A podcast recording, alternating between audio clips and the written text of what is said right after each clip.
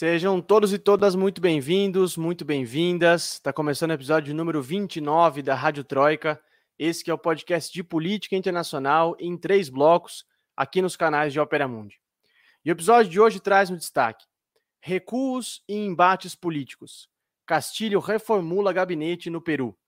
As mudanças feitas pelo presidente peruano em seu corpo de ministros, as reações negativas do seu próprio partido e as intenções do mandatário por trás desses movimentos vão ser os temas do nosso segundo bloco. Nos destaques nossos correspondentes, a gente vai discutir as novas trapalhadas do primeiro-ministro britânico envolvendo o Brexit e as novidades no plano de imunização contra a Covid-19 na Argentina. Claro que também teremos nosso lindo e maravilhoso FBA Mundo, Festival de Besteiras que assola o mundo, e nossas amadas dicas culturais lá no final do episódio. Eu sou Lucas Stanislau, repórter de Ópera Mundi. Como sempre vocês sabem, não estou sozinho por aqui. Recebam com carinho a repórter que nunca foi mesária, mas passa bem, obrigado. Diretamente de Madrid, na Espanha, Camila Alvarenga. E aí, Camila? E aí, Lucas, boa noite, boa noite, Amanda, boa noite para todo mundo que está acompanhando a gente aqui em pleno feriado ou que vai escutar a gente depois. Vamos embora que hoje tem muita coisa para falar. Muito bem, e também com a nossa repórter que já é quase doutora, diretamente de Buenos Aires, na Argentina, Amanda Cotrim. E aí, Amanda? Oi, Lucas, boa noite. Boa noite, Camila. Boa noite a galera que está acompanhando ao vivo, que vai escutar depois nas plataformas de áudio. Um prazer estar aqui de novo com vocês. Espero em breve poder dizer que, enfim, doutora. Contamos com isso, contamos com isso.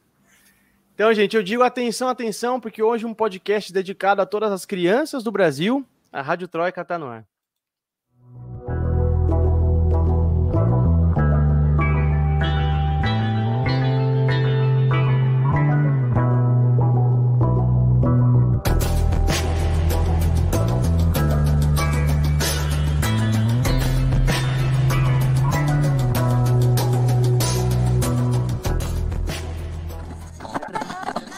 Rádio Troika.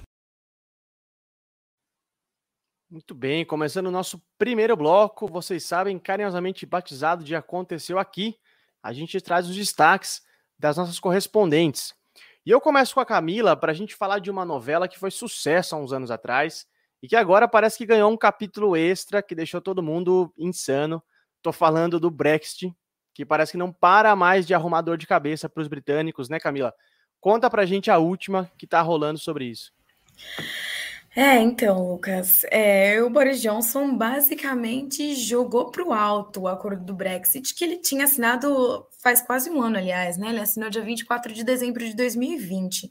É, bom, não totalmente, né? Especificamente, é, ele falou que o acordo tava, estaria em risco por causa do protocolo sobre a Irlanda do Norte, que vale ressaltar tinha sido redatado de, é, da forma como o próprio governo do Boris Johnson tinha pedido, e que inclusive foi já um ponto polêmico.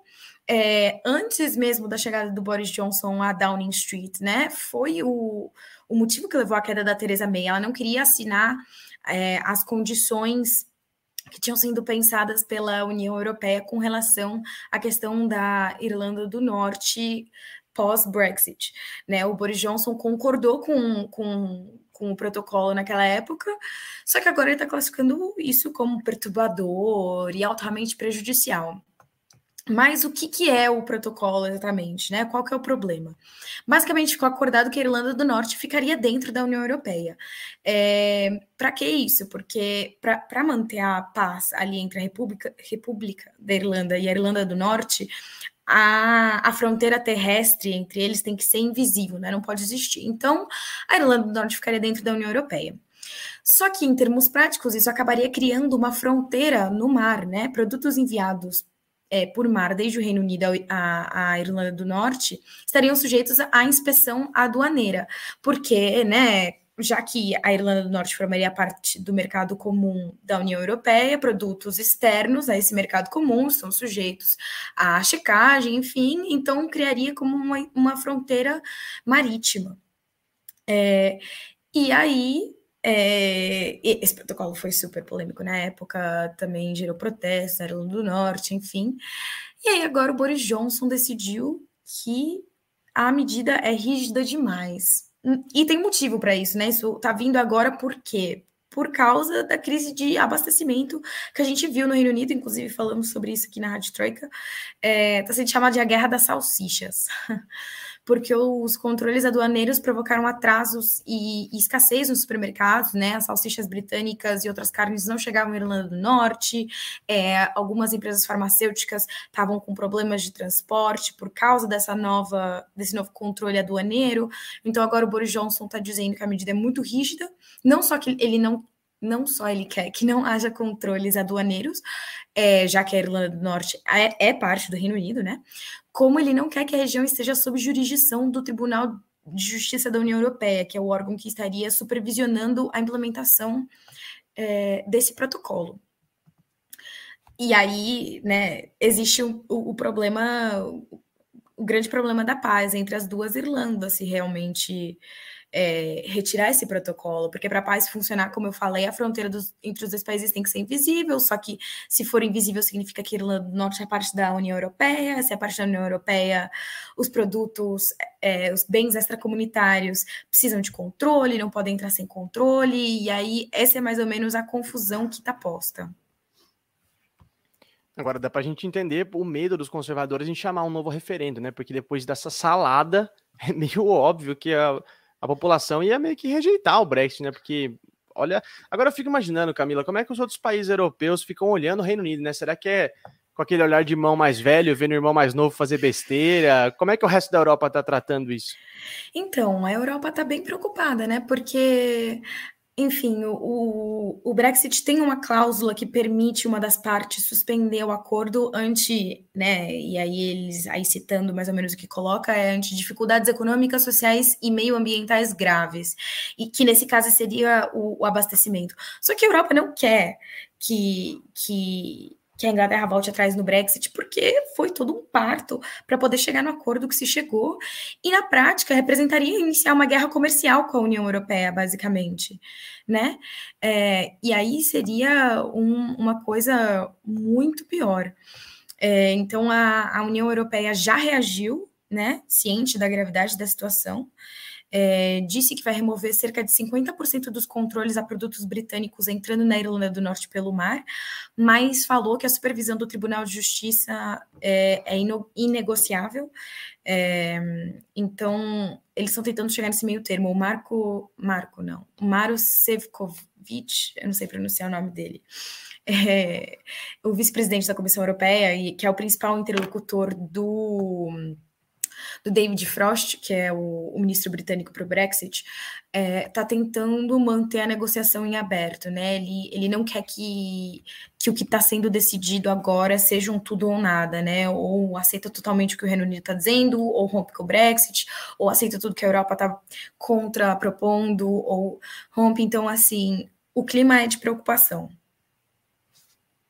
Que salada, né?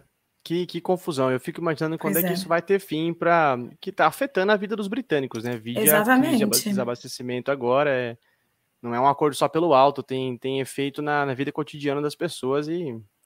eu fico imaginando quando é que isso vai ter resolução. Pois é. Muito bem. Agora de trapalhadas e, e confusões, a gente passa para falar de coisa é, que exige rigor, de ciência. Porque a gente tem novidade no plano de vacinação contra a Covid-19 na Argentina. Amanda, parece que os argentinos vão começar a tomar a terceira dose da vacina contra a Covid, né? Como é que vai funcionar isso aí? Pois é, Lucas. Parece que teremos terceira dose aqui na Argentina. A ministra da Saúde, Carla Bisotti, ela anunciou que a população vai começar a ser vacinada com a terceira dose a partir do ano que vem, 2022. A aplicação é, todo o programa né, da aplicação vai ser definido ainda esse ano e o critério de, de vacinação vai ser o mesmo da primeira dose, ou seja, primeiro as pessoas que participam do grupo de risco, os trabalhadores essenciais e da área da saúde. A ministra argentina afirmou que a vacina contra a Covid é como uma antigripal. A imunidade não é para toda a vida e ela chegou a comparar o coronavírus a outros vírus de gripe. Ou seja, dependendo da nossa imunidade, podemos sim ficar doentes ao longo do tempo, porque os anticorpos vão diminuindo. A ministra reforçou, inclusive, que desde o princípio já era sabido que seria necessária a dose de reforço. A Argentina tem quase 50% da população vacinada com pelo menos duas doses das vacinas que estão autorizadas aqui no país. O programa de vacinação está avançando. Nessa terça-feira, o governo começou a vacinar as crianças de 3 a 11 anos de idade. E a vacina usada nessa faixa etária vai ser a chinesa Sinopharm, que inclusive foi a vacina que eu me imunizei. A ministra da Saúde lembrou que a decisão pela terceira dose ela está de acordo com a Organização Mundial da Saúde, que nos últimos dias aconselhou que a população mundial tomasse a dose de reforço para evitar novos contágios frente à possibilidade das variantes do vírus. A recomendação da OMS é principalmente para as pessoas que tomaram a vacina Sinovac e Sinopharma. E a Sinopharma é, inclusive, a vacina que foi amplamente difundida aqui na Argentina. É uma das vacinas que mais teve doses, né? Que inclusive possibilitou que o avanço da vacinação acontecesse, porque tinha essa vacina. Então, sim, teremos terceira dose. Não foi um anúncio alarmante, né? Como algo que preocupa, mas como uma constatação que parece que ao, com, com o tempo, não sei, não, não sou cientista, mas parece que com o tempo vai, vai se tornar algo como uma vacinação contra a gripe que teremos que tomar de tempos em tempos, enfim. Essa é a, a projeção para 2022. É a OMS que na semana passada lançou um plano para acabar com o que eles chamam de fase aguda da pandemia até o final do ano, né? Eles estimam que 40, se 40% da população mundial se vacinar até o fim do ano, a gente vai conseguir conter esse, essa fase aguda da pandemia. É, e um estudo francês também na semana passada, ou começo dessa semana, que reforçou mais uma vez a importância da vacinação, que reduz taxa de letalidade a, a quase 90%. Mas, Amanda, você falou que não foi um anúncio preocupante, né? Eu me lembro que em vários informes seus aqui na Rádio Troika você tem falado sobre a flexibilização né, da, das medidas anti-Covid na Argentina. A população ficou com medo da terceira dose, houve um, um burburinho assim, ah, podemos voltar para as restrições com isso ou não, a população está tranquila, está confiante. Não, eu acredito que o que se nota aqui é um, um espírito confiante, né? Uma sensação de confiança. É, a fase mais dramática, digamos assim, da pandemia parece que passou e agora a gente está, é, claro que é todo um processo de experimentação, né? As flexibilizações estão acontecendo pouco a pouco, mas obviamente que se daqui três meses é, chegou uma variante que ninguém esperava e que, e que é muito mais forte e que, enfim, é, tenha que fazer um replanejamento social de novo, não vai ter jeito. Mas por enquanto, o que, o que se sabe é que, por exemplo, a variante Delta nem chegou a, a, a, a, a se alastrar aqui na Argentina. Teve um ou outro caso isolado em algumas províncias, mas não chegou a ser um, um risco de verdade, assim, também como efeito do próprio planejamento do distanciamento social e toda a estrutura, inclusive nas fronteiras, né? A gente, por um lado, é, lamenta, né, as fronteiras ter ficado tanto tempo fechadas, porque impactou várias áreas econômicas, turismo e emocionais também, das pessoas não poderem é, visitar seus familiares, etc. Mas por outro lado, isso segurou bastante a possibilidade de uma contaminação por uma variante que vinham de, não sei, Brasil ou outros países da região. Sem dúvida. E, de novo, reforçar a importância da, da rapidez e da efetividade no plano de imunização, né, para conter o avanço das variantes, né, porque é, o risco agora que a gente está correndo é esse, né, em, em muitos países. É, mas, bom, sempre que a gente fala de vacinação aqui, a gente reforça, a gente toma em vacina. A pandemia não acabou ainda e todo mundo precisa se vacinar para a gente acabar logo com isso e voltar a fazer o que a gente fazia antes, né? Curtindo a vida e, e etc, etc. Muito bem, depois desse, dessa, desse serviço de utilidade pública, se vacinem, tomem vacina e tomem uma água agora, porque daqui a pouco a gente volta com o nosso segundo bloco. Não sai daí. Rádio Troika. Você já fez uma assinatura solidária de Opera Mundi? Com 70 centavos por dia, você ajuda a imprensa independente e combativa. Acesse www.operamundi.com.br barra apoio.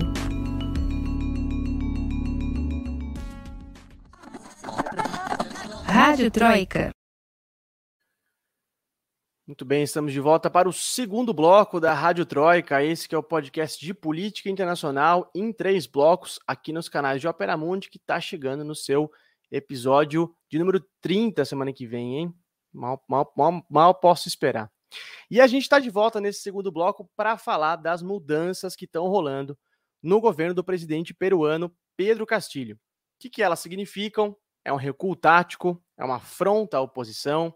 Ele está cedendo às pressões e fazendo um desvio ideológico, é justamente o que a gente vai discutir com vocês no episódio de hoje.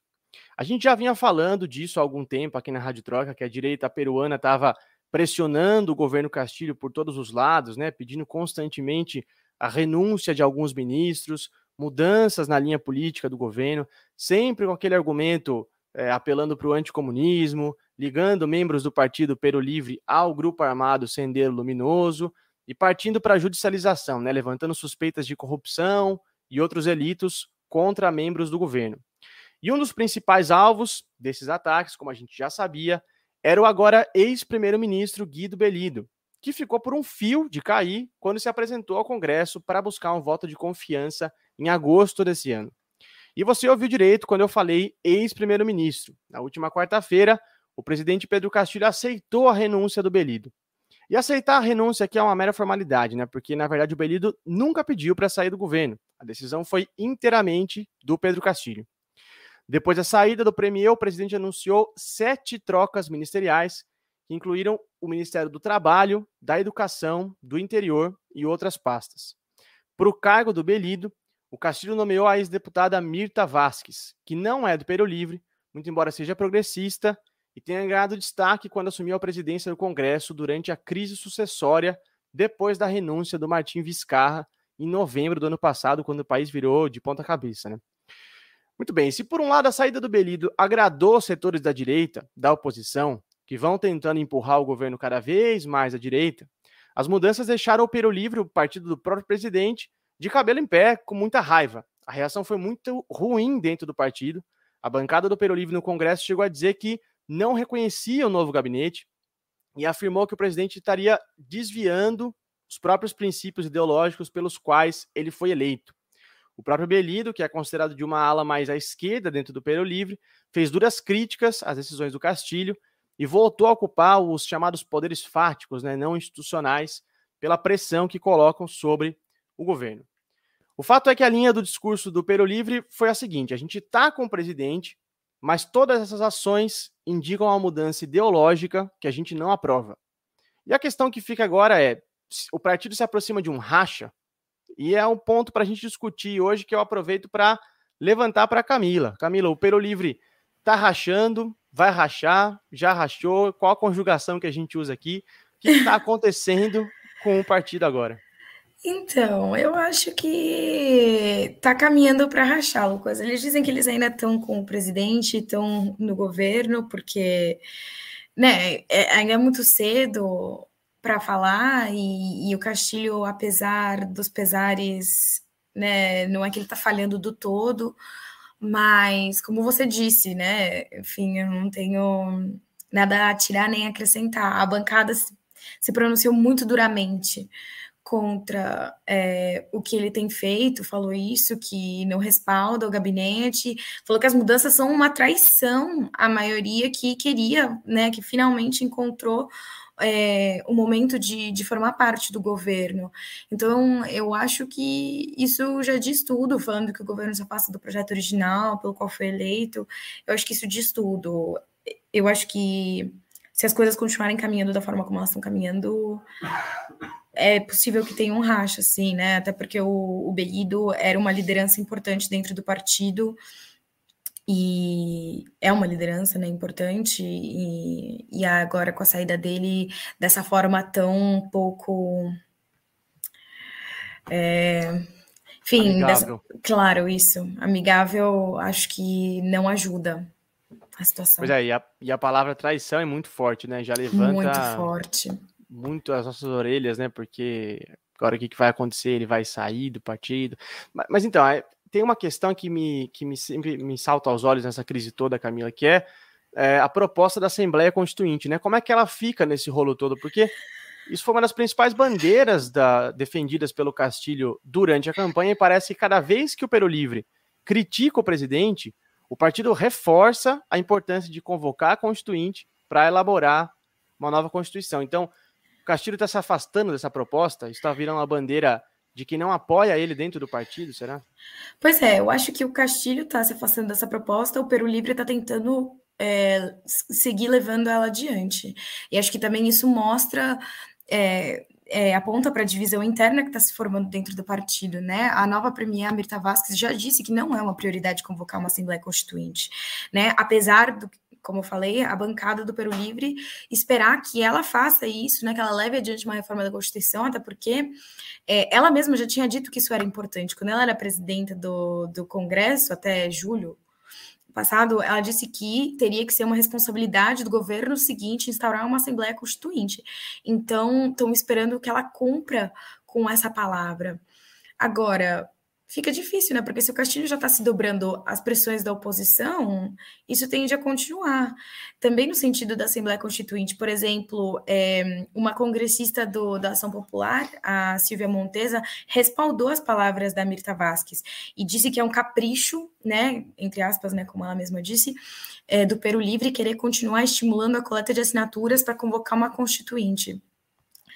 Então, é, é, é, isso, é, acho que a gente está caminhando também para ver o, o Castilho abandonar uma das principais bandeiras dele durante a campanha. Lembrando que o partido continua coletando assinaturas, né? E acho que precisa de pouco mais de 2 milhões, 2 milhões, 2 milhões de assinaturas uhum. para poder chamar um referendo, né? Se a população aceita ou não a convocação de, um, de, uma, de uma Assembleia Constituinte, depois todo o processo de eleição, né? Ah, e tudo mais. Tem uma pergunta aqui, rapidinho, Lucas, se puder responder. Qual tipo de constituição que eles têm? A... Uh? Acho que clicou eu e você ao mesmo tempo. Clicamos ao mesmo tempo. vou eu, vou eu. Um, dois, Vai. Três. Agora. É, a Constituição que eles têm é uma Constituição da época do Fujimori, de 1993, certo? Foi aprovado? Isso, isso, 93. Me corrijam se eu estiver errado. Então, e, então é uma constituição da ditadura do Fujimori. Por isso que é importante, né, refazer essa constituição feita durante um governo, uma ditadura militar, então uma ditadura, né, né?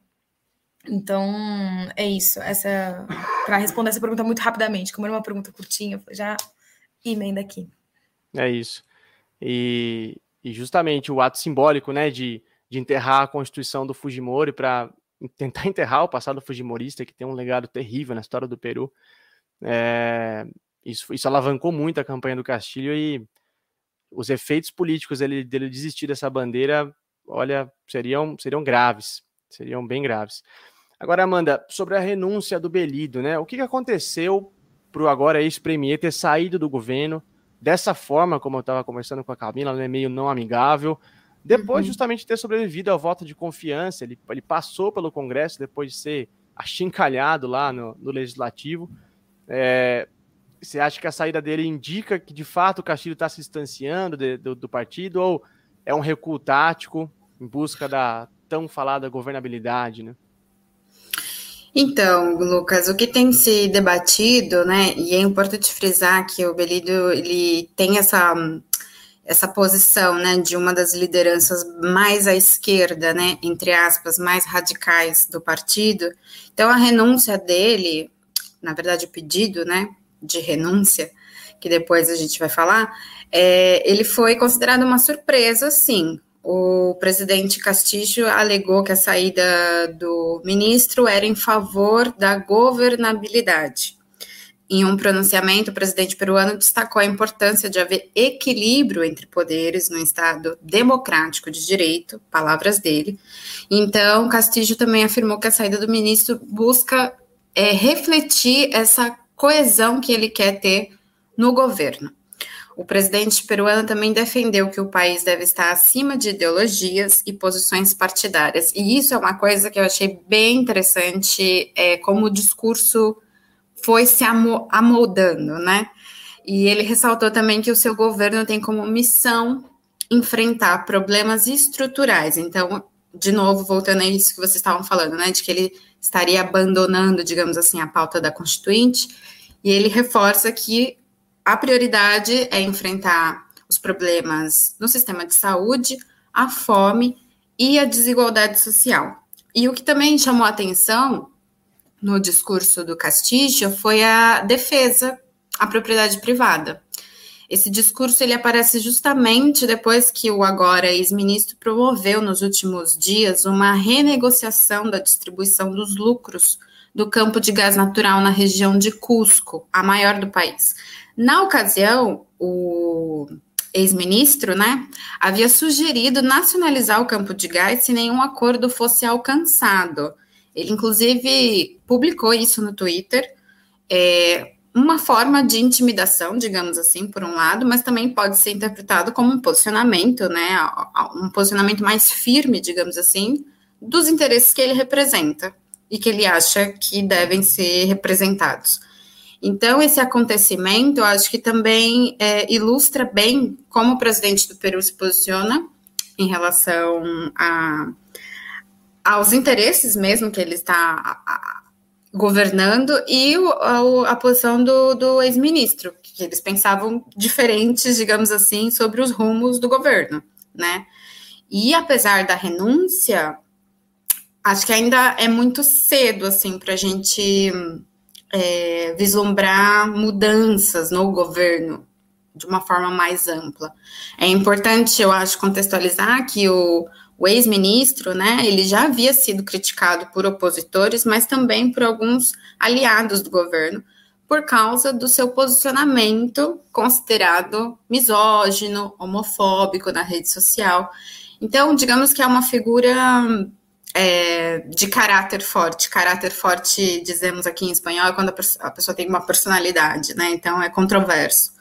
É, mas ao mesmo tempo que ele tem esse posicionamento, digamos, é, mais homofóbico ou misógino, como, como alguns aliados nomearam, ele também defende pautas importantes, como, por exemplo, ele, ele apoia Cuba, e ele fala claramente que em Cuba há uma democracia.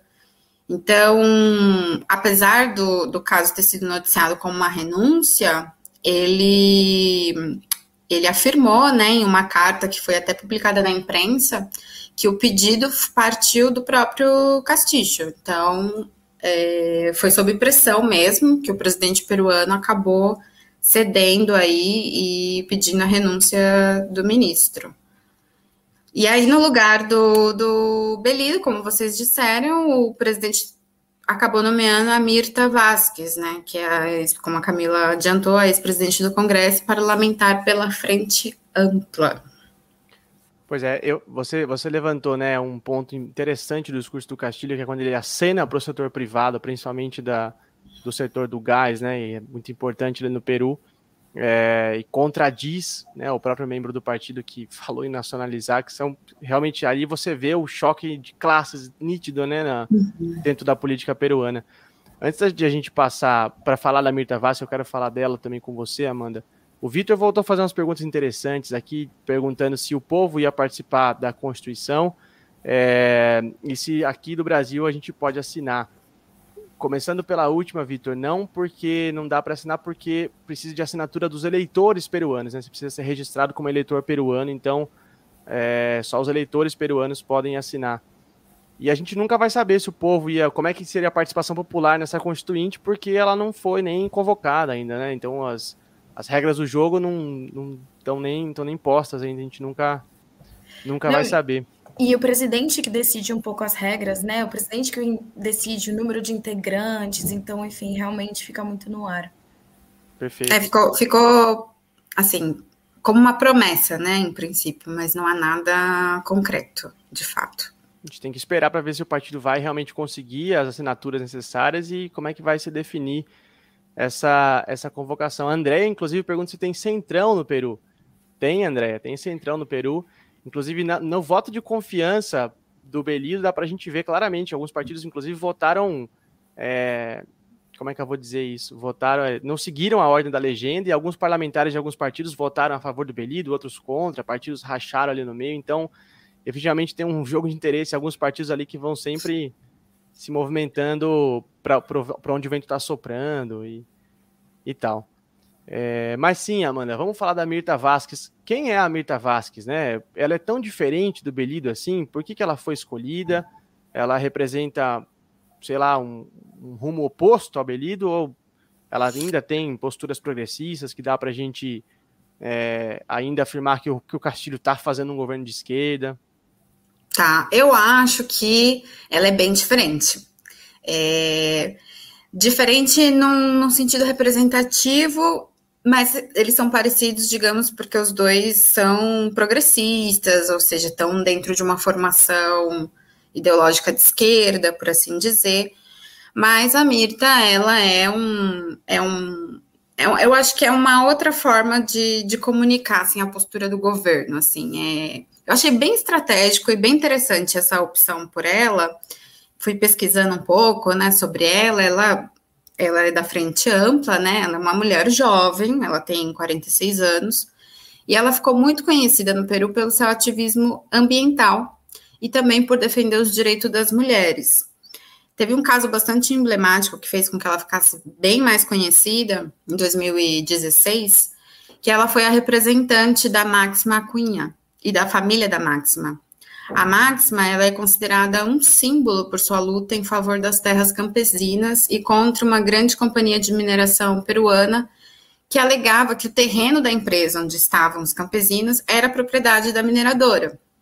Bom, a Mirta foi a representante nessa causa e ela ganhou muita projeção na época por isso, até por defender de forma voluntária, né, porque se trata de uma família pobre e depois a Máxima acabou recebendo um prêmio ambiental pela, pela luta dela, né, em, da resistência e da valentia, né, porque ela saiu vitoriosa nessa nesse conflito, né, que envolveu um, uma, uma grande uma grande mineradora e um pueblito, né, então, a Mirta, ela, ela tá nesse contexto, né? Digamos, essa, essa mulher que é politizada, ela é advogada, ela é professora universitária, ela se comunica bem, ela tem essa pauta ambiental, a pauta do, do direito das mulheres, que é bem, digamos assim, se a gente pegar as críticas da ala da esquerda e até da direita, né, em relação ao ex-ministro, era justamente essa postura dele mais machista, homofóbica, misógina. Então, também é, eu achei bem, bem, estratégico da parte do presidente do Peru é, nomear a Mirta para esse cargo, assim. Achei inteligente até. Muito bem. Esperamos qual, qual será da gestão de Mirta Vasquez, né? Agora, Camila, é, então, quanto tempo vai durar, né? Será que vai, será que vai completar é, o mandato? Claro. Bom, a gente pode até falar sobre isso depois, mas é interessante porque a, a própria direita também, às vezes, tem um discurso parecido né, com a esquerda, principalmente nesse caso da renúncia aí. Pois é, agora é, a, Amanda está otimista com, com, o trabalho da Vasques, né? Eu queria fazer uma pergunta para Camila, porque eu me lembro que depois que o Lenin Moreno, do que o Lenin Moreno fez no Equador, né? Quando ele foi eleito presidente, com apoio do Rafael Correia, depois abandonou todo o programa da esquerda, do Aliança País. A gente ganhou meio que um trauma aqui, né, da, América Latina, com medo que os governantes, depois de eleitos, abandonem os programas, né? O que o Castilho anda fazendo que dá para a gente ter a confiança de que está se, tá se mantendo no programa, é, ações dele que, que provem isso? É, eu acho que eu sou bem menos otimista que a Amanda. Acho que o trauma realmente pegou em mim também, porque enfim, é, é, difícil falar de ações que provem que ele não está abrindo mão do programa, porque ele está fazendo as duas coisas, né? Eu acho que ele está abrindo mão um pouco da agenda de esquerda, é, por exemplo, até com a nomeação da Mirta. Bom, talvez não, não abrindo mão totalmente da agenda, mas ele está dando uma moderada, mas ele está cumprindo, é verdade, com promessas de campanha dele é, importantes. Por exemplo, é, ele lançou agora a segunda reforma agrária do país, né, que é uma medida que pretende beneficiar 2,2 milhões de pequenos agricultores é, com o objetivo de garantir soberania alimentar ao setor rural. Né, uma reforma agrária que vai oferecer suporte estatal em nove eixos, é, incluindo industrialização rural, crédito é, a partir de bancos é, para o fomento agrário, né? Então, é, isso é muito importante, porque o setor agrário representa cerca de 6% do PIB do Peru e 24% da população economicamente ativa do país. Né? É, a primeira reforma agrária é, era bastante antiga, foi realizada no governo militar de Juan Velasco Alvarado nos anos 60 é, eliminou o latifúndio, mas claro, né, com, com o avanço das tecnologias, etc., novas desigualdades vão surgindo e a, a medida tem o propósito de atualizar basicamente, assim, eu acho que na prática é um pouco o que, o que essa nova reforma agrária faz, é atualiza é, o sistema rural, as novas desigualdades e necessidades do, do, do campesinato peruano. É, eu acho que, assim, em geral, é, a questão não é mais o que ele está implementando ou o que, sabe, é o que ele está abrindo mão de implementar e o quanto ele vai conseguir implementar de tudo isso que ele prometeu. Eu acho que ele vai seguir com muitas promessas de campanha dele, mas quais e de quais ele vai abrir mão? Não, sem dúvida, sem dúvida. E, e veja, essa questão da reforma agrária é importante porque massivamente o eleitorado dele é camponês, né? É do campo. Foi o campo uhum. que elegeu o Castilho, né? Então, claro. ele está acenando para as bases também, né? Claro. Então, se ele tira com a mão, ele tem que dar com a outra, né? Uhum. É... Amanda, você quer fazer um registro?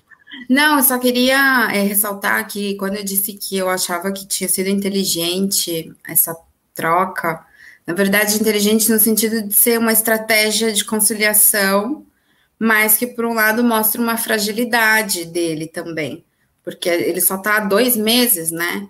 Então, assim, uma pressão que veio da direita, principalmente, e aí a gente já tem uma, um ministro que tem uma personalidade mais forte, que é mais combativa e que defende as suas ideias sem papas na língua.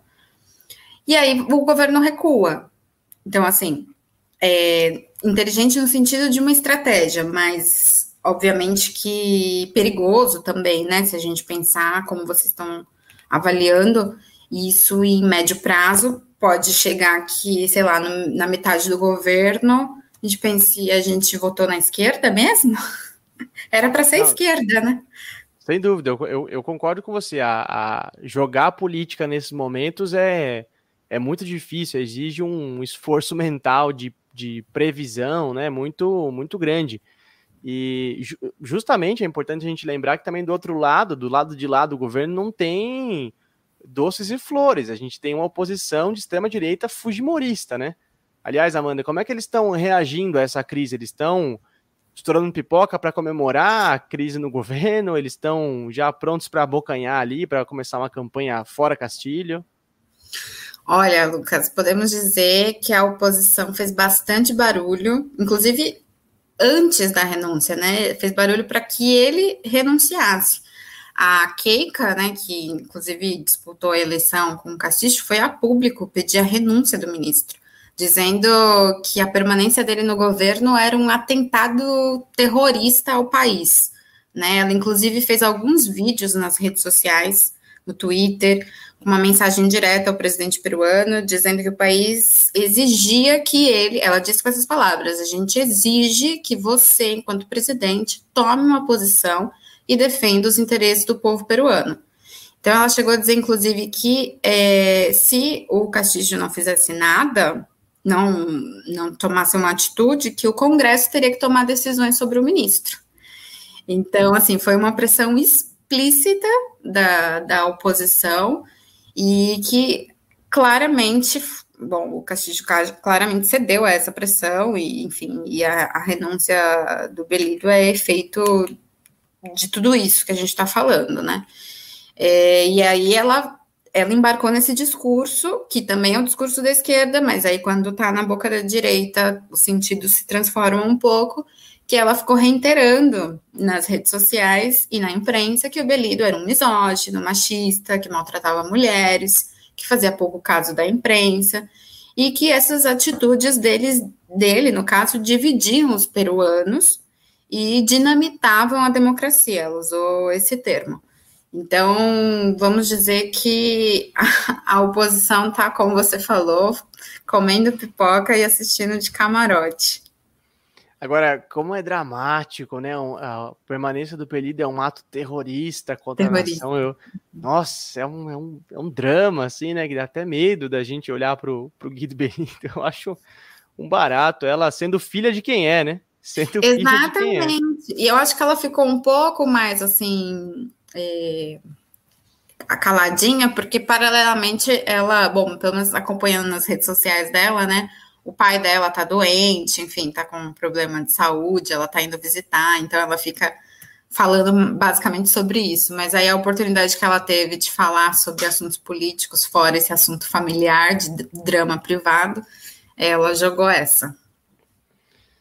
Muito bem, muito bem, gente. Agora, eu queria fazer uma pergunta aberta aqui para vocês, para a gente discutir, porque é algo que me passa pela cabeça sempre quando a gente fala é, da política peruana, que é a facilidade que existe lá no país para se instalar essas crises institucionais, né? O que não é algo comum em sistemas presidencialistas, mas o Peru tem legislações que podem servir para pressionar um governante ruim, por um lado, ou para colocar a faca no pescoço de governos a depender da atuação da oposição do momento ali, né? Daí eu pergunto para vocês, é, se o Castilho continuar cedendo do jeito que está, ele vai ganhar a governabilidade que ele está esperando, ou é, a oposição, já que ganhou um dedo, vai pedir o braço e eventualmente o corpo inteiro? Melhor dizendo, vale o Castilho irritar as bases para agradar a direita? Ou ele está só adiando um embate político decisivo que muito provavelmente vai acontecer principalmente se ele conseguir convocar a constituinte que o partido está pedindo, né? O que, que, vocês acham? Olha, eu acho que ele está cometendo um erro.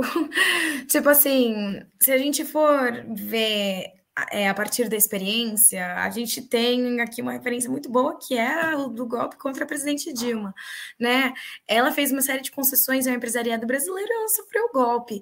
É um erro achar que cedendo à direita, cedendo à burguesia, é, ele, a burguesia ou a direita vai ser fiel ou defender o governo ou permitir que ele governe, inclusive, né? O que você falou, deu a mão, eles vão querer o braço e eles vão, eles vão estar prontos para virar as costas para o Castilho assim que surgir alguém propondo algo melhor.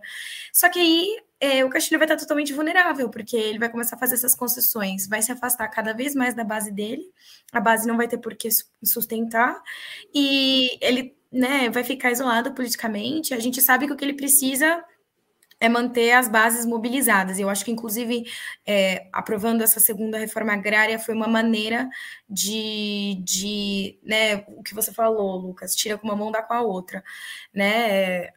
É, eu acho que ele tinha que apostar mais na base dele e na mobilização da população, que é uma população que esteve muito mobilizada durante toda a campanha dele. Acho que se ele conseguisse manter esse nível de mobilização, ele ia conseguir pressionar o Congresso para aprovar é, a Assembleia Constituinte, referendo, enfim. É, e ainda por cima, ele estaria com o governo mais blindado. Agora, eu acho que essas concessões vão dar uma falsa sensação de governabilidade e ele só vai ficar mais vulnerável. E, por, e até porque, assim, passaram dois meses e olha a quantidade de concessões que ele já fez. Não sei o que você acha, Amanda. Não, concordo totalmente. É, eu acho que é isso, já mostra uma fragilidade, inclusive da esquerda, né? Porque, sei lá, o, o ministro fazia parte do governo justamente uma aproximação do partido mais radical, digamos assim, para estar tá junto. E agora? Aí, aí ele vai se apoiar em, em quem? Assim, eu acho que também mostra uma certa complexidade da esquerda latino-americana, também a gente vive isso aqui na Argentina, vive no Brasil, que essas, essas rachas, né, internos, e, e que isso só serve à, à, oposição, à direita, porque fica fragilizado, não tem um, uma base, como bem disse a Camila, que ao mesmo tempo, se ele fizer políticas públicas que tenham impactos reais na vida das pessoas mais vulneráveis, pode ser que sim ele consiga manter a governabilidade, digamos assim, mas é que tá, né? A, a, que preço ele vai fazer isso, né? Porque ele vai ter que agradar gregos e troianos. Então, não sei, compararam muito ele na época da, das eleições ao, ao, Lula, né? Justamente pela origem dele e, e pela essa, essa, essa popularidade dele com as classes mais baixas é, e também porque, apesar dele ser de esquerda, ele não tinha, desde, desde a campanha, ele não tinha um discurso radical, né? Podemos dizer que o mais radical foi falar da Constituinte. Não sei o que vocês acham. Pelo que eu me lembre, né? Que a gente acompanhou bastante as eleições no Peru. Então, acho que ao mesmo tempo ele também não. Ele. Não sei. É difícil falar. Esperemos. Inclusive o, pelo passado sindicalista que ele tem, né? Uhum. Porque a gente tem um exemplo bem perto aqui da gente que geralmente sindicalista é o cara que senta para negociar, né? Ele não é. E a gente vê alas mais radicais dentro do partido ali fazendo a pressão. O elemento que me assusta mais nisso justamente é o racha interno, que a gente pode pensar em recursos táticos. Inclusive o Léo tá lembrando aqui no chat que é muito fácil se derrubar um governo no Peru. E eu falei aqui isso no começo. Me, sempre me espanta quando a gente conversa sobre o Peru é pensar que é, é, você instala uma crise e derruba um governo do dia para a noite, legalmente. Dentro da Constituição existem mecanismos para se fazer isso. Então, o jogo uhum. político efetivamente é muito delicado. É, o ponto que me assusta realmente é o racha interno, que uhum. ali, aí quando, quando você vê Vladimir Serrão, presidente do Peru Livre, brigando com o presidente Pedro Castilho, alguma coisa está errada. Vocês acham que pode ter a ver o fato do Pedro Castilho não ter tanta experiência política institucional, é, ele não está sabendo jogar o jogo político? Pode ser isso, tanto que o homem forte do Peru Livre sempre foi o Serron, né, que tem experiência governando o estado de Junín, a, ficou em dois mandatos consecutivos, se não me falha a memória, é, e ele sempre foi o homem forte do partido. Ele só não foi justamente porque o partido buscava uma figura mais moderada, que tivesse um passado de negociações, então, assim, é, não sei o que, o que se passa ali dentro do partido, eu acho que vai ser definitivo para os rumos que o país vai tomar. Uhum. Essa, essa avaliação que eu faço agora. O âncora também faz avaliações, gente, olha só. excelente, excelente. Muito bem, o pessoal também está fazendo análises ótimas aqui no chat, viu? A audiência sempre muito afiada e muito, e muito engajada. É, e vocês sabem, claro, o Opera Mundi está acompanhando o Peru sempre de perto, com os olhos abertos, a qualquer movimento, é, qualquer sinal de crise, de movimentos à direita ou à esquerda, o Opera Mundi vai estar tá lá acompanhando, vocês podem ter certeza disso. Vocês podem acompanhar tudo pelo site, claro, aqui pelos nossos programas nas redes. É, bom, eu acho que a gente esgotou aqui Peru. Daria para a gente ficar falando três horas de como a constituição do país é muito louca e o governo pode cair amanhã. Mas calma, que a gente vai dar aquela respirada agora para virar a página e brincar de FBA Mundo no bloco que vem. Não sai daí que a gente já volta. Rádio Troika. Inscreva-se no canal de Ópera Mundi no YouTube e ative as notificações para não perder nossos programas curta e siga nossas páginas no Facebook e no Twitter. Ah, e não esquece de seguir nossos podcasts na sua plataforma favorita.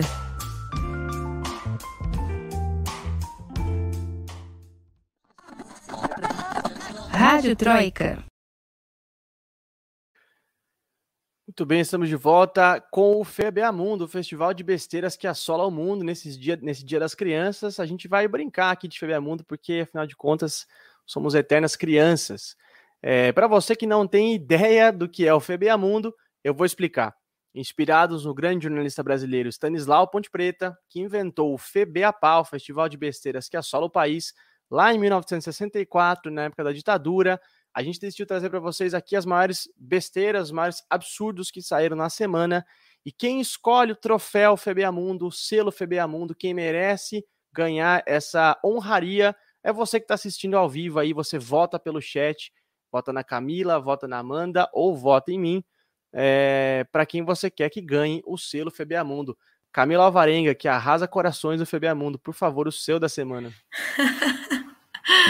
Ai, hoje o meu não é tão bom, gente. Assim, é, primeiro que eu podia falar do simples fato que aqui na Espanha é feriado hoje, mas é o feriado de Hispanidad, ou seja, que basicamente se celebra a colonização da América. Isso para mim já é o maior absurdo do universo.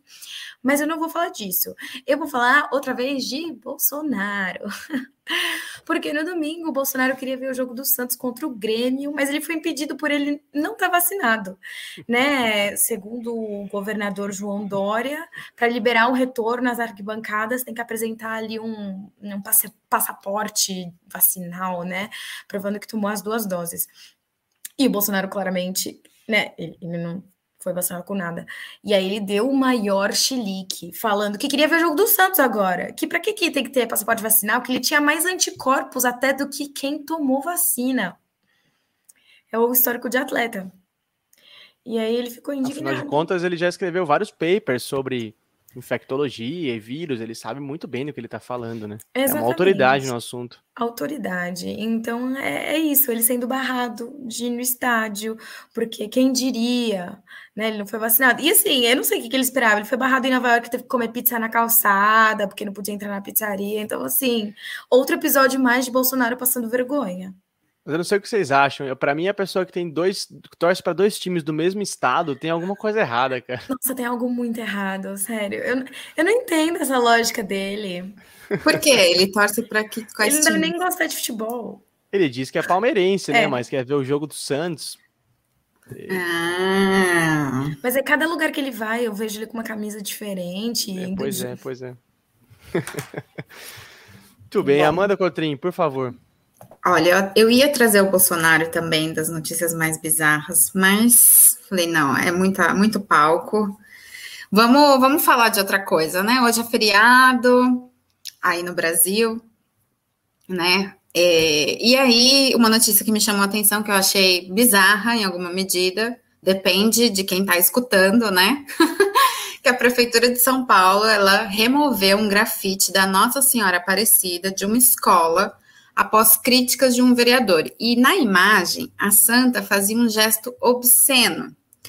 Nas suas redes sociais, o vereador do MDB, delegado Palumbo, ele cobrou do prefeito providências e aí, nota, a prefeitura informou que reafirmava o respeito a todas as religiões. Bom, fato é que a imagem foi removida, o grafite foi removido. A bizarrice, no caso, é na própria imagem, né, gente? Não sei, não vai dar para mostrar, quem vai escutar a gente depois não, não faz ideia, mas é a imagem de Nossa Senhora Aparecida, é, com o dedo no meio, assim, apontando. É, enfim, respeito à religião de todo mundo, mas eu achei a notícia bizarra, então decidi trazer aqui para o FBA Mundo. E o Dora que tem uma relação muito ruim com grafites, né? A gente pode lembrar do que ele mandou fazer quando era prefeito de São Paulo, mandou apagar. As pichações, né? Exatamente, exatamente. É, ele... é que é o inteligível, né, para ele. Ele realmente não gosta. É o inteligível. É... E a cidade tem que ficar cinza mesmo, né? Porque já é tão bonito, tem que pintar mais de cinza mesmo. Muito bem, gente. O âncora também tem FBA Mundo e meu FBA Mundo de hoje tá hollywoodiano, tá cinematográfico. Vocês conhecem todos o ator e cantor Jared Leto? Eu acho que vocês vão lembrar, quem não lembra pelo nome, ele interpretou alguns papéis legais, ele participou do último Blade Runner, né, o Blade Runner 2, fez aquele filme incrível que eu gosto muito, que chama Clube de Compras Dallas, outros filmes legais por aí. Eu acho ele um grande ator, mas ele é cantor também, tem uma banda bem ruinzinha, que eu particularmente não gosto, não sei quem gosta. É... Mas na última semana, Jared Leto estava passeando em Roma, na Itália, e acabou atingido por uma bomba de gás lacrimogênio durante uma manifestação que estava rolando na capital italiana contra as restrições anti-Covid. Uma manifestação anti-vacina, anti-restrições, anti-lockdown. E antes que algum fã dele estiver assistindo e pense que ele é anti-vacina, pense que ele é conservador e reacionário, calma. O Jared Leto falou que não tinha ideia do que estava acontecendo. Que ele só viu o bolinho por ali e quando ele é, teve, teve consciência, ele estava numa manifestação anti-vacina e tomou bomba da polícia e não conseguiu sair da confusão. Ele fez uns stories lá no Instagram dele, postou uns vídeos da confusão toda. É, mas eu acho que a lição que fica aqui é que os protestos anti-vacina chegaram ao ponto de fazer, fizeram com que o Jared Leto tomasse um pau da polícia. E a lição que fica disso é, gente, tomem vacina, tá? Não, não colhem em manifestação anti-vacina. E se vacinem, por favor. Se até o Jared Leto tá tomando pau, né? Exato. Eu acho que, de alguma forma, as três, os três Febiamundos têm relação. Tá tudo relacionado é aqui. A gente, sem tá combinar, a gente se combina. É o entrosamento do time. A gente tá jogando 30 rodadas consecutivas aqui, ó. A gente já tá muito entrosado. muito bem, gente. Muito bem. Agora tá aberta a votação. Você que tá assistindo a gente ao vivo, aí você vota pelo chat em quem você acha que deve ganhar o FBA Mundo. Camila Alvarenga com o Bolsonaro, Amanda Cotrim com, a, com o grafite em São Paulo, ou o Jared Leto é, perdido em Roma, né? E enquanto vocês votam por aí, a gente se despede por aqui. Eu vou me despedir da Camila Alvarenga. Camila, foi ótimo hoje. Muito obrigado pela sua participação. Valeu demais. Seus informes finais, sua dica cultural, por favor. Muito obrigada, Lucas. Obrigada, Amanda. Obrigada para todo mundo que participou no chat, que perguntou. É sempre muito legal quando rola essa interação. É, minha dica cultural hoje, já que eu estava falando de União Europeia, eu falei, ah, vou pegar aqui uma coisa de cultura europeia diferentona. Eu vim sugerir um grupo de rap croata. Na verdade, eu vim sugerir um, um álbum de um grupo de rap croata. O nome do álbum é Backstage Boys. O grupo se chama High Five. Né? É, é um grupo de cinco high five, porque eles são cinco é, rappers de Zagreb, né? Um dos grupos mais famosos, surgiu em 2008 e tal. E aí a música deles fala de juventude, da vida em Zagreb, de amigos. Vou falar assim de temas muito genéricos que eu sei que eles falam, porque afinal de contas eu não falo croata. Então eu ia não consigo... se eles cantam em inglês? Não, cantam em croata. Mas é muito legal, assim. É... eu curti muito. É um som muito urbano e é bem diferente. É, eu, eles têm alguns álbuns, esse é o mais recente e também é o meu favorito, lançado em 2018. Então, se alguém aí tiver afim de descobrir alguma coisa diferente, inusitada, eu recomendo Rap Croata. eu acho que vai pegar, hein? Suas dicas sempre pegam, Camila. Essa aí vai pegar também, eu não conheço, vou atrás. Muito bem, muito bem. Amanda Cotrim, muitíssimo obrigado pela sua participação hoje, foi sensacional. Seus informes finais, sua dica cultural, por favor. Obrigada, Lucas. Um prazer. Obrigada, Camila, também pela parceria aí. Galera que acompanha no chat, muito bom. O programa hoje estava bem sincronizado. Bom, a minha dica cultural é difícil, viu, essa parte para mim, porque eu tenho. Quero falar de tudo. Bom, enfim, a minha dica vai para um filme que ele não é novo, acho que ele é de 2015, se eu não estou enganada. Ele chama Mil Vezes Boa Noite. É um longa que conta a história de uma fotógrafa de guerra que se vê obrigada a escolher entre a profissão que ela adora, né, que é essa esse fotojornalismo, e a família dela, né, essa essa posição materna, mulher, enfim, apesar do conflito existencial ser um pouco clichê, o filme tem, uau, várias cenas, assim, de guerra. Eu adoro, assim, filmes de guerra, de jornalismo de guerra, fotografia de guerra. Eu piro. E o mais legal nessa, nessa história é o desejo, né? Porque o desejo te leva, assim, ainda que racionalmente você queira uma coisa, fala, não, eu vou ficar com a minha família porque eu tenho que ser mãe, é isso que eu tenho que fazer ela sempre acabava escorregando, indo para alguma confusão, indo para alguma guerra, indo cobrir coisas que colocavam ela em risco. E, enfim, é uma atriz muito famosa, não lembro o nome dela, mas muito conhecida. Francesa, talvez. Ai, gente, não sei. Mas fica a dica aí, mil vezes boa noite. Um filme. Muito bom, muito bom. Eu, eu adoro filme de jornalismo também. Eu Sou, sou pirado nessas coisas. Vou assistir. Muito bem, e a minha dica cultural de hoje, como eu disse no começo, um podcast dedicado para as crianças, também vai para as crianças. É, eu vou indicar para vocês o pequeno conto escrito e relatado pelo filósofo italiano Antonio Gramsci, chamado O Rato e a Montanha, de 1931. Na verdade, é um conto tradicional italiano, né, que o Gramsci escreveu numa carta que ele é, endereçou para sua esposa enquanto ele estava preso na Itália, viria a morrer anos depois, né, preso ainda na Itália. É, e é um conto que ele escreve nessa carta para a mulher dele, pedindo que ela contasse para os filhos é, essa historinha, que é uma historinha muito, muito tocante, assim, muito bonita, que fala sobre solidariedade e etc., é, que foi recentemente publicada pela coleção Boitatá, da editora Boitempo, que é uma coleção todinha voltada para as crianças, é, que conta sempre histórias que prezam pelos direitos humanos, histórias progressistas, muito né? Histórias por essa muito, muito to, todos os livrinhos dessa coleção são, na verdade, são livraços, né? São sensacionais, as edições são maravilhosas, é, tudo muito bonito e as histórias, a, a, realmente a, as histórias que eles fazem ali a, a curadoria são realmente muito lindas. É, a edição da Boitatá, da Boitempo, é de 2019, mas a, o original aí do Gramsci é de 31, então eu recomendo para que a gente ensine e divirta nossas crianças com com Gramsci, por que não? Um cara tão, tão difícil de ler para a gente, mas que também escreveu fácil para as crianças, olha só. Então, nesse Dia das Crianças, eu recomendo essa historinha do Gramsci. Muito que bem, temos o resultado do nossa, da nossa votação. Quem venceu Sim. o Troféu FBA Mundo de hoje? Lucas, Lucas, hoje deu para você. Vocês estão de brincadeira comigo. Não Aê, Lucas! gente. Olha, Stanislau Ponte Preta aqui no meu escritório. Olha que maravilha. Titio vai me visitar. uma honra, uma honra. Muitíssimo obrigado a todos que votaram, a todos que fizeram fé e não, não me desviarei das minhas promessas, hein? Cumprirei. Isso! Maravilhosa. as promessas até o final. Muito que bem, gente. Muito Arrasou. obrigado pela, pela votação. Como vocês sabem, eu tenho passado nossas redes aqui para vocês, né?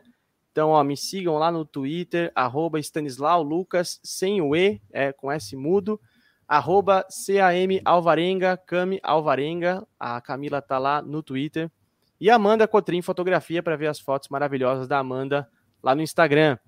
Claro, as redes do Ópera também para você seguir a gente lá no Twitter, no Facebook, no YouTube, no Instagram, e aonde mais você quiser e a gente estiver. Eu vou passar a programação da semana para vocês num instantinho. Olha só, na quarta-feira, dia 13, às 11 horas da manhã, tem 20 minutos de entrevista. O Breno vai entrevistar o sociólogo Rui Braga para falar dos rumos do trabalho no Brasil e no mundo. Na quinta-feira, dia 14, às 11 da manhã, uma entrevista com a professora Aline Clemecha sobre as mulheres no Islã. Na quinta-feira à noite, dia de sub-40, às 8 da noite, a gente recebe o Josué Rocha, da coordenação do MTST. Na sexta-feira, às 11 horas da manhã, a grande atriz Débora Bloch vai bater um papo com Breno Altman sobre seus mais recentes trabalhos. Na segunda-feira que vem, tem o Roda Mundo, comandado pela nossa querida colega Fernanda Forgerini. Vocês sabem, a gente está de volta na terça-feira que vem com mais um episódio ao vivaço e a cores aqui para vocês. E esse e os outros episódios da Rádio Troika vocês podem ouvir na sua plataforma de podcast preferida, que a gente está em quase todas. Gente, se cuidem, fica com a gente aqui até semana que vem. Um beijo para todos e tchau. O podcast Rádio Troika tem idealização e apresentação de Lucas Stanislau. A locução é de Fernanda Forgerini.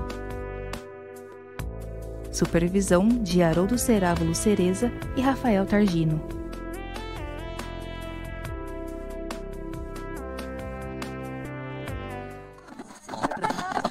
Rádio Troika.